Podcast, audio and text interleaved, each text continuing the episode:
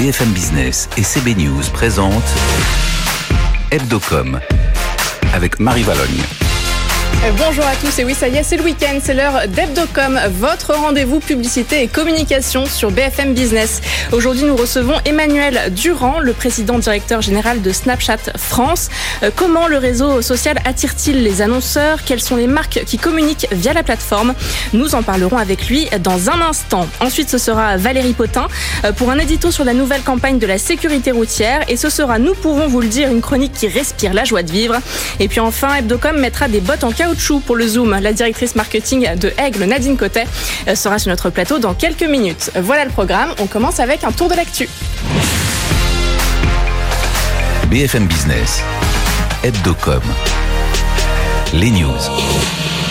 Et ils sont euh, fidèles au poste, mes deux compères, le rédacteur en chef de euh, CB News, Frédéric Roy. Bonjour Frédéric. Bonjour Marie. Et Julien Rizzo de la rédaction euh, de BFM Business. Salut Julien. Bonjour Marie. Alors Julien, on commence avec votre coup de cœur, c'est le hold-up de Free sur la 5G. Oui, tout est fait pour faire le buzz. Humour, autodérision et parodie pour annoncer l'intégration de la 5G à ses forfaits pour le même prix. La campagne de Free prend les traits d'un faux documentaire en imitant le film complotiste Hold Up. On découvre le patron du groupe, Xavier Niel, interviewé sur les questions les plus absurdes sur la 5G. Je vous propose qu'on en regarde un petit extrait. La 5G rend les chauves impuissants. Euh, c'est exact. La 5G rend les impuissants chauves. Il y a... C'est normal, ça marche dans les deux sens. La 5G ne fonctionne pas si on porte des tongs. Tout à fait, parce que ça, il y, a- il y a un effet Weber et l'effet Weber empêche le fonctionnement de la 5G à cause des tongs. Attention au ton du coup, hein. mais sur, moins d'une minute, toutes les théories les plus farfelues s'enchaînent sur le même ton. À la fin de la publicité, la 5G déclenche même l'alarme incendie qui arrose Xavier Niel, une communication sur les réseaux sociaux qui peut nous faire dire que Free a vraiment tout compris. Et Julien, elle est facile, mais je vais la faire quand même. Vous allez euh, faire monter la température sur ce plateau. On continue donc avec euh, Dorsel, qui ose une publicité à la télévision. C'est une première et comme toutes les premières fois, elles ont un goût particulier. La marque pour adultes connue pour ses sextoys et sa lingerie a décidé d'inviter les téléspectateurs à dire oui au plaisir. Le film de 25 secondes enchaîne les images de oui, mises en scène dans des décors fuchsia, la couleur du sceau de la marque. Ce oui s'écrit dans toutes les matières, en feu, en glace, en latex et même en fourrure sous forme des menottes. Une campagne signée par l'agence Marcel qui veut démocratiser le plaisir sexuel. Le spot sera diffusé en télévision donc, mais aussi sur les réseaux sociaux et dans la presse, notamment le 21 décembre, jour de la journée de l'orgasme. Et on comprend mieux, du coup, Julien, pourquoi la semaine dernière, vous pensiez que Noël, c'était le 21 décembre et non le 24 ou le 25 selon les familles? Eh bien, quelques jours après, donc, cette euh, journée spéciale, ce sera une journée importante, Noël. Et pour l'occasion, Julien, vous vouliez revenir sur la publicité de Cultura. Oui, je ne, sais, pas si c'est votre cas, Marie ou Frédéric, mais quand on demande aux gens ce qu'ils veulent pour Noël, souvent ils répondent bah rien à quatre terribles lettres qui donnent, qui ont, qui ont le don de déprimer le Père Noël. Dans la publicité de Cultura, on suit donc euh, le Père Noël en train de s'ennuyer. On le voit en train de zapper devant la télévision, de s'amuser avec un avion dans son bain, de lire un livre sur le sens de la vie et même de rigoler devant des vidéos sur son ordinateur avant de s'endormir. Puis il prend deux bonhommes en pain d'épices, imite des gens qui disent qu'ils veulent rien pour Noël et finit par réduire en miettes les biscuits. Mais heureusement, un, lut- un lutin arrive et lui redonne le sourire car Cultura sort une carte cadeau intitulée Rien, de quoi aider le Père Noël à offrir quand même un petit quelque chose aux gens. Un film imaginé par l'agence Saint Jones. On notera la euh, très belle interprétation euh, de Julien Rizzo pour terminer. Sans transition, euh, deux informations, Julien, à noter. Oui, d'abord Australie qui finalement ne rachètera pas l'agence Brax. L'opération a été remise en cause après les révélations du compte Instagram Balance Ton Agency sur le fondateur de Brax pour des comportements déplacés dans le cadre professionnel. Dans ces conditions, Australie se trouve dans l'obligation de renoncer à ce projet. Et pour terminer, Facebook s'attaque à Apple dans un communiqué publié dans la presse américaine. Le réseau social dénonce les conséquences de la prochaine mise à jour de l'iOS. Celle-ci va limiter la collecte des données des utilisateurs d'iPhone et donc freiner la publicité ciblée. Pour Facebook, cela va- fera chuter les revenus des petites entreprises. Merci Julien Rizzo pour cette sélection. Frédéric, peut-être que vous avez eu un poisson rouge quand vous étiez jeune. Oui. En tout cas, cette semaine, le rédacteur en chef de CB News a flashé sur la nouvelle publicité des magasins U et il est donc question d'un poisson rouge. Absolument, oui, oui, j'ai eu un poisson rouge, je l'ai perdu, contrairement au, héros de ce, de ce film qui arrive au prix de, de cascades absolument insensées et surtout d'une ténacité exceptionnelle à euh, conserver le, poisson rouge qu'il a malencontreusement quand même fait tomber euh, euh quand, peu après qu'on lui ait confié pour des vacances de Noël probablement. Donc un film plutôt rigolo, une espèce de course de, de poissons nommés rouges pour Système U, signé TBWA, et qui tranche complètement, il faut le dire, avec les campagnes, je ne citerai pas de nom, un peu tire-larme quand même euh, des confrères euh, distributeurs qu'on a vus ces derniers temps. Voilà, Système U donc qui veut montrer leur dévotion à leurs clients dans n'importe quelle situation. Allez tout de suite, Hebdocom se penche sur le réseau social Snapchat. BFM Business, Hebdocom. L'invité. Notre invité, c'est le président directeur général de Snapchat France, Emmanuel Durand. Bonjour. Bonjour. Euh, vous venez d'annoncer un partenariat avec Perfect Corp, entreprise qui propose des solutions de réalité augmentée et d'intelligence artificielle dans le secteur de la beauté. Alors avec eux, vous lancez un nouvel outil pour les marques de beauté. Elles pourront, euh, via Snapchat, euh, créer une vitrine virtuelle et permettre aux utilisateurs de tester leurs produits en réalité augmentée. C'est pour séduire davantage de marques que vous avez signé ce partenariat? Oui, absolument. Il y a sur, Snapchat pardon, un usage euh, extrêmement euh, large et quotidien de la réalité augmentée. Tous les jours, les trois quarts de nos utilisateurs, et ils sont 16 millions à peu près chaque jour en France, euh, eh bien, les trois quarts de ces 16 millions interagissent avec de la réalité augmentée donc quotidiennement. Et donc, on a voulu faire suivre cet usage de, nos utilisateurs et, le proposer en fait comme, comme support publicitaire pour les marques. Et euh, effectivement, Perfect Corp est une société qui peut euh, modéliser en 3D euh, des produits ou des services des marques. et ça a un partenaire évident, comme l'a été par exemple ailleurs, ailleurs Modiface, marque aujourd'hui dans le giron du groupe L'Oréal. Qui permet de, faire du maquillage virtuel. Voilà, c'est ça. C'est-à-dire qu'on peut essayer un, rouge à lèvres, après être dirigé vers la page pour, pour l'acheter. Et on pense que c'est la prochaine étape de, du e-commerce. Jusqu'à présent, le e-commerce, c'était un peu froid. C'était très utilitaire. Euh, et la réalité augmentée permet d'ajouter cette couche un peu sensorielle d'expérience en fait qu'on a quand on va dans un magasin physique et qui était complètement absente en fait du digital. Le fait de pouvoir supplémenter le réel avec, avec nos, nos lens de réalité augmentée bah, permet d'apporter finalement cette notion de jeu, de, de, euh, d'affect en fait qu'il y a autour d'une découverte d'un produit ou d'un service. Et vous l'avez fait en particulier avec des marques de luxe, de chaussures, de sneakers. Absolument. Euh, de, de, ces résultats assez spectaculaires. C'est un moyen justement, le luxe euh, s'intéresse beaucoup euh, à Snapchat et inversement, j'imagine, au public.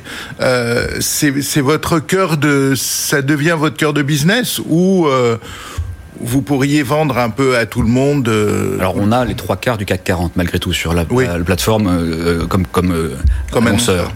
Euh, et le luxe a été un peu souvent en avance de phase euh, pour tester des choses avec nous. Ils ont compris, euh, peut-être avant d'autres, l'importance de rester pertinent sur chaque génération qui arrive en tant que jeune adulte pouvant consommer leurs produits.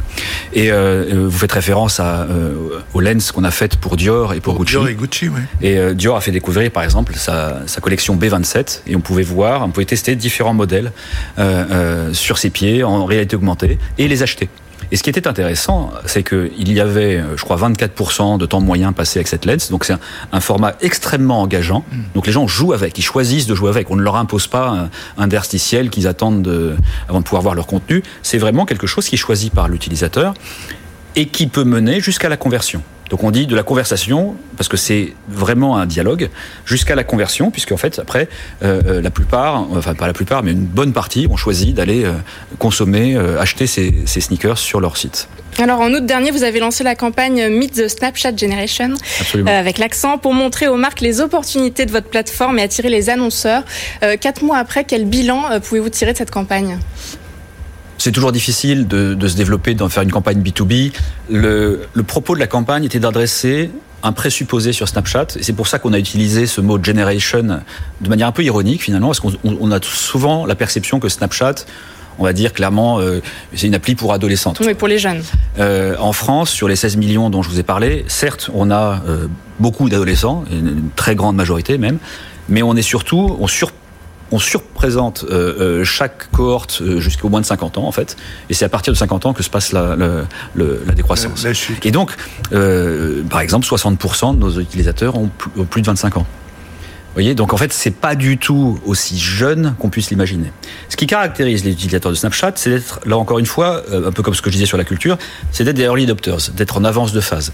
C'est-à-dire que la, la, la, la spécificité de Snapchat, c'est d'utiliser la caméra comme un clavier et d'en faire en fait votre interface euh, euh, entre le monde réel et euh, le digital. Là où d'autres marques choisissent la voix avec les enceintes connectées, nous le pari qu'on a pris c'est l'image et on pense que l'image peut transmettre beaucoup plus d'informations, beaucoup plus riches, beaucoup plus rapidement qu'une phrase. Et donc grâce à ça, on a développé cette plateforme qui aujourd'hui permet d'accueillir effectivement des annonceurs, mais qui est bâtie sur un usage très très très très fort, puisque comme je vous le rappelle, c'est les trois quarts des gens qui vont interagir comme ça quotidiennement avec la réalité augmentée. Et vous, votre votre modèle de développement pour le coup, euh, c'est d'être. euh, On est d'accord que généralement vous dites que vous n'êtes pas vraiment un réseau social. Vous êtes un petit peu à côté du, à côté de vos confrères malgré tout, enfin dans cet univers. Mais vous, votre modèle de développement, c'est d'être une boutique justement avec cet accord avec Perfect Corp, avec ce que vous aviez fait avec Amazon, etc. C'est moins de la pub que de la que de la vente? Ah, vous, vous voulez dire qu'on puisse acheter directement Ouais. euh, Ouais. Euh, on, on verra comment ça va se développer. Le, le- le- le propos de Snapchat, c'est de devenir une plateforme construite autour de ses usages, autour de la caméra. On a une caméra qui est le point d'entrée de l'application. hein. Quand vous ouvrez l'application Snapchat, vous ouvrez la caméra. Beaucoup de gens, d'ailleurs, utilisent euh, la, le- la caméra de Snapchat comme, comme euh, appareil photo natif en fait, Ouais. dans, leur, dans, leur, dans leur téléphone. Et c'est des milliards et des milliards de, de snaps qui sont pris chaque jour. Et euh, grâce à ça, en fait, on peut, on, on peut mettre cette puissance en termes d'audience, mais aussi en termes de capacité, en fait, de, de calcul, à, à profit, en fait, pour euh, euh, y accueillir, en fait, des partenaires.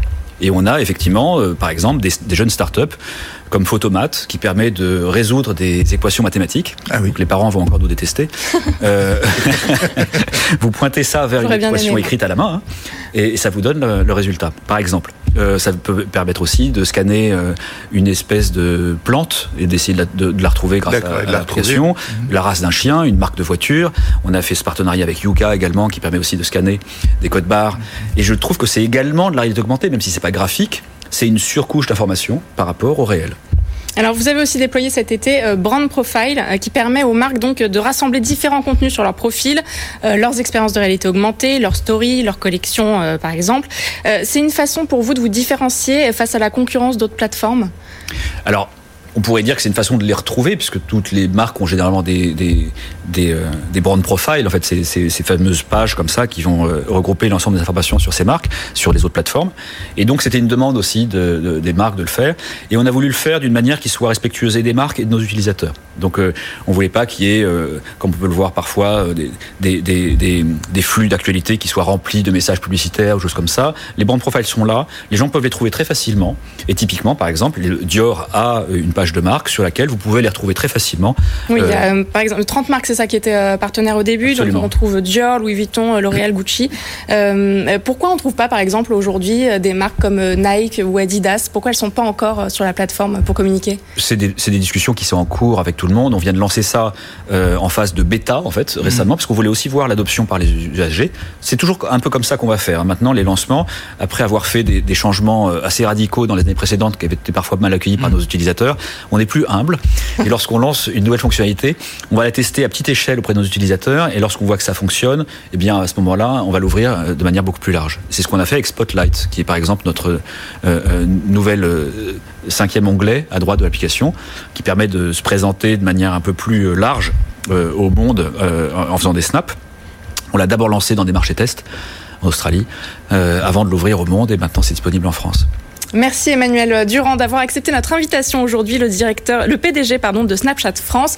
Euh, tout de suite, Valérie Potin nous rejoint et je suis sûre qu'il passe ses journées sur Snapchat. BFM Business, l'édito. Valérie Potin, journaliste spécialiste des médias et des stratégies de marque, est avec nous. Bonjour Valérie. Bonjour. Valérie, aujourd'hui vous nous parlez de la nouvelle campagne de la sécurité, de la sécurité routière pardon, signée DDB Paris et ça donne ça. Je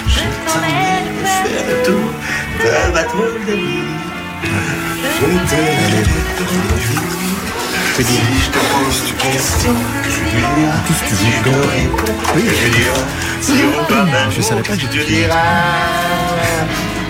je sais. Que tu m'aimes la vie que tu es fond de moi. Alors, pas de message anxiogène, anxiogène pas d'image d'accident de voiture, mais un homme qui chante dans son bain avec des bulles. La sécurité routière serait-elle en train de changer de ton, Valérie? Euh, Oui, oui, on peut même parler d'un changement assez radical, hein, parce que pour ceux qui n'ont pas encore eu euh, l'occasion de voir les, quatre films réalisés par euh, Arnaud Desplechin, là, cette fois-ci, la sécurité routière, elle met en scène des tranches de vie assez joyeuses. Hein, donc, comme on vient de le voir, un, un quadra qui chante dans sa douche du Véronique Sanson. On a aussi un couple bien parti pour passer un bon petit moment sous la couette, père qui joue euh, avec euh, son petit garçon, euh, et puis une partie de Times Up en famille. Enfin bref, rien que alors ce qu'on appelle ce que la, la, la, la, sécurité routière en fait appelle une ode à la vie dans son argumentaire. C'est pas la première fois hein, que l'institution quand même communique son message anxiogène, sans image, sans image pardon d'accident. Souvenez-vous, il n'y a pas si longtemps, en 2019, euh, cette campagne Merci qui était réalisée par Babel, mmh. où un cycliste, une piétonne remerciait un, un conducteur pour ne pas avoir décroché son téléphone ou euh, griller une priorité. Donc euh, c'est pas la première fois non plus que l'institution euh, elle change radicalement de ton. Elle le fait même assez régulièrement depuis 20 ans.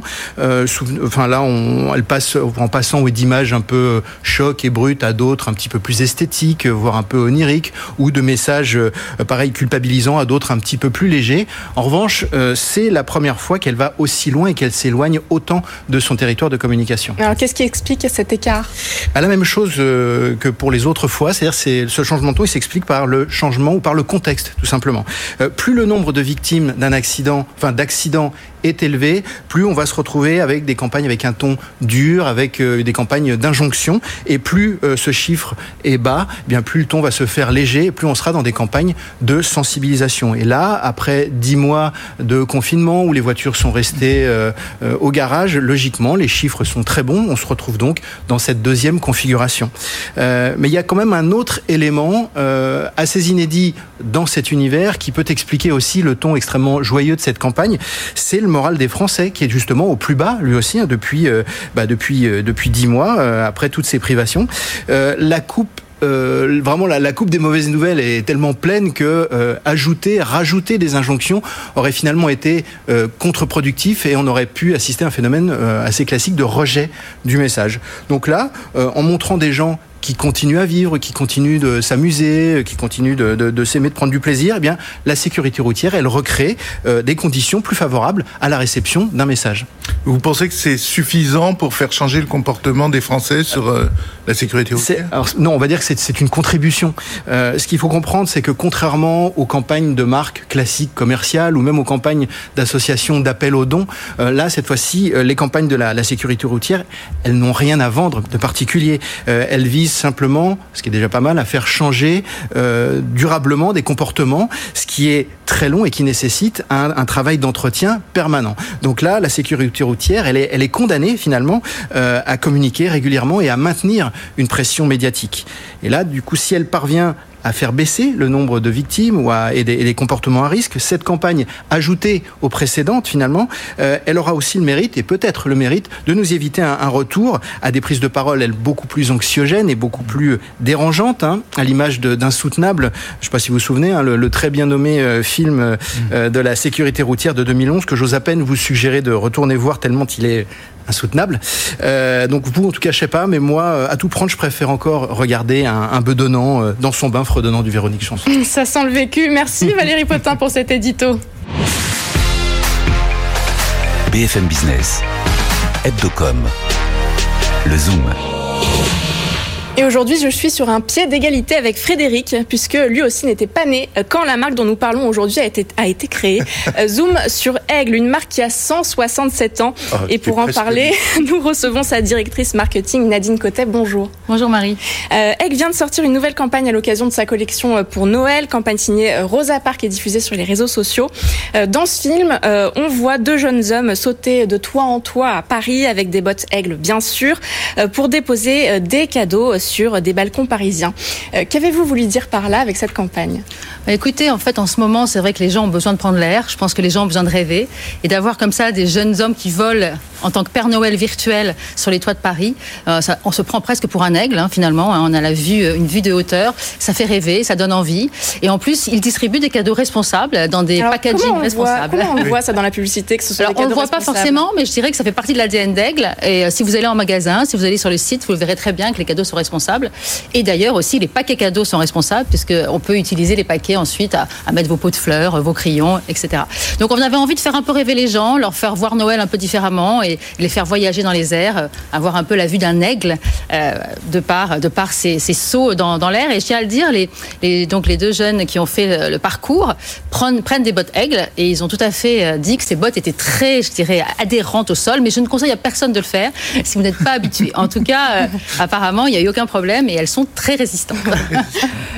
D'accord.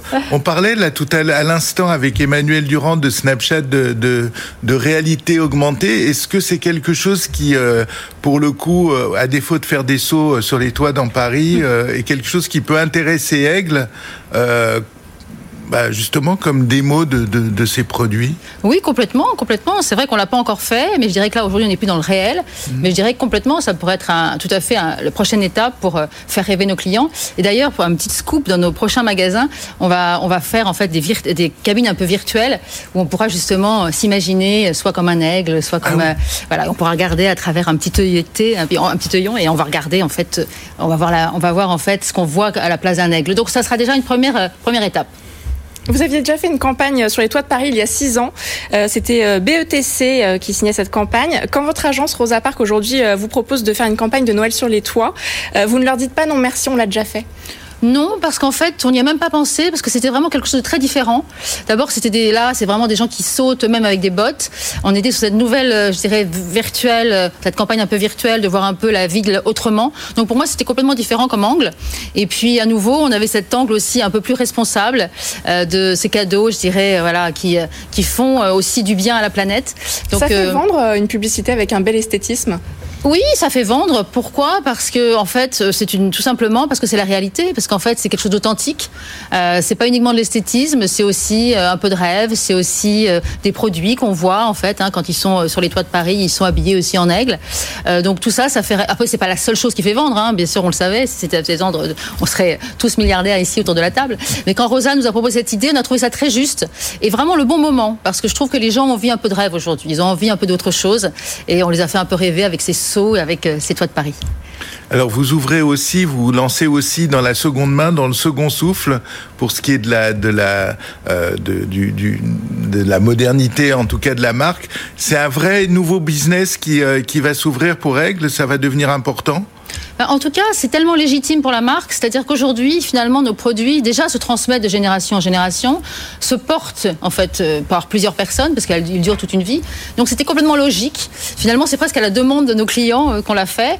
Alors bien sûr, ça va pas remplacer le business habituel, mais je dirais que c'est le moyen au moins pour nos clients de se dire, bah, si je ne sers plus de ce vêtement, et si j'ai personne à qui le donner, bah, au moins je le revends, ça me permet de racheter autre chose chez Aigle. Et à des gens qui n'ont pas forcément les moyens d'acheter un produit plein pot, bah, d'acheter un produit, une belle parc à Aigle, un produit beaucoup plus un prix beaucoup plus intéressant. Donc euh, c'est gagnant-gagnant. Et nous, on y croit beaucoup à ce modèle parce qu'à nouveau, la durabilité, ça fait partie de notre ADN.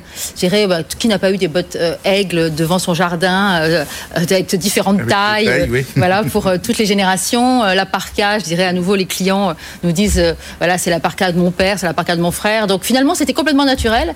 Et pour nous, ça fait partie de notre euh, notre modèle et surtout notre volonté de faire un petit pas ou d'un petit geste pour une mode plus durable et plus circulaire. Alors ce message, euh, vous, vous essayez de le, le transmettre en octobre dernier quand vous avez déployé la campagne, euh, la publicité La Doudoune. Absolument. Euh, ce manteau jaune transmis entre sœurs dans une famille. L'idée du coup, donc, c'était de montrer, comme vous venez de le dire, que les vêtements aigles durent dans le temps. Et puis il y avait aussi une certaine notion de proximité avec cette publicité. Quel bilan en tirez-vous?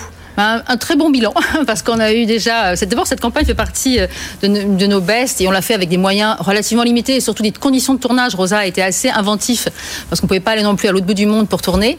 Donc euh, oui, mes confinement. équipes ont été aussi euh, très euh, très créatives pour trouver euh, voilà ce, ce type d'émotion qui finalement euh, fait lien. Et en fait, euh, on se rend compte d'ailleurs que malheureusement, elle a, elle a été euh, elle a été lancée en novembre et on a eu quand même de très bons buzz, euh, que ce soit en termes d'impression, que ce soit en termes de buzz autour de autour de nous, mais aussi, euh, je dirais, en termes de, des réseaux sociaux, beaucoup d'impressions. Euh, et en fait, on va même la relancer en janvier. Je vous donne un scoop, parce que comme vous le savez, euh, vous le savez, en fait, les soldes ont été repoussés. hein, vous n'êtes pas sans le savoir. Donc nous, ça nous permet en fait en janvier, un moment qui est encore très froid, où on a besoin de doudoune en général, de relancer cette campagne, parce que justement, en termes de euh, de, de connexion avec la marque, d'émotion. Justement, c'est pour créer un lien. euh, C'est pour créer un cette lien. doudoune qu'on se transmet dans Absolument. la famille. Ouais, et c'est créer un lien et ça crée un lien joyeux. Je dirais qu'en fait, euh, euh, voilà, c'est quelque chose d'assez, émotionnel, mais aussi d'assez, joyeux. Et les gens se retrouvent en fait. On a peut-être pas forcément une sœur, mais on a peut-être un frère, peut-être un oncle, un cousin. On se retrouve dans cette histoire. Et ça, ça, c'est très fort. Quand la campagne est créée sur un vrai insight consommateur, c'est là où ça buzz. Et ça a très bien marché, comme je vous le dis. Et d'ailleurs, je voulais vous le dire, c'est que ces ventes de la parka sont maintenant la première vente, la première doudoune. Elle n'est pas jaune, celle qu'on vend, mais en tout cas, la doudoune est fait partie des premières ventes de, de la marque. D'accord, devant les bottes. On, on en parlait tout à l'heure euh, au moment des actus, et puis d'ailleurs aussi dans le sujet sécurité routière. Il y a besoin de, de guetter là dans les, les campagnes. C'est aussi le rôle des marques de redonner le sourire. Moi après je, avoir trouve, merci. moi, je, com- moi je trouve aussi, je trouve complètement. En plus, Aigle a toujours été une marque positive, joyeuse, pas du tout dans la culpabilisation, dans le défaitisme. Donc ça fait partie de nous aussi. Et d'ailleurs, on a trouvé ce ton pendant le confinement. où Il fallait vraiment qu'on qu'on donne un peu d'espoir à nos clients qui adorent aller dehors, hein, parce que quand on porte du Aigle, forcément, on a envie d'aller dehors. Et ben ce ton un peu humoristique, mais en même temps optimiste, pas forcément, euh, voilà. Un peu décalé, mais aussi très proche, ça a vraiment donné envie à nos clients euh, d'ouvrir nos newsletters et ça a permis à nos clients aussi d'avoir plus avez de déployé pendant, pendant le confinement. Ouais, exactement, exactement. Merci Nadine Cotel, la directrice euh, marketing d'Aigle, était avec nous euh, aujourd'hui. Hebdocom, eh bien, c'est fini pour aujourd'hui. Merci au rédacteur en chef de CB News, Frédéric Marie. Roy. Euh, Frédéric, vous êtes libre, vous pouvez partir faire vos Ah, merci. cadeaux de Noël. Et puis la semaine prochaine, Hebdocom prend quelques jours de congé, mais on est en train de vous concocter un best-of avec les meilleurs moments de l'émission. Très bon week-end à tous sur BFM Business. Tout ce qu'il faut savoir sur les marques et leur stratégie de communication. Hebdocom sur BFM Business.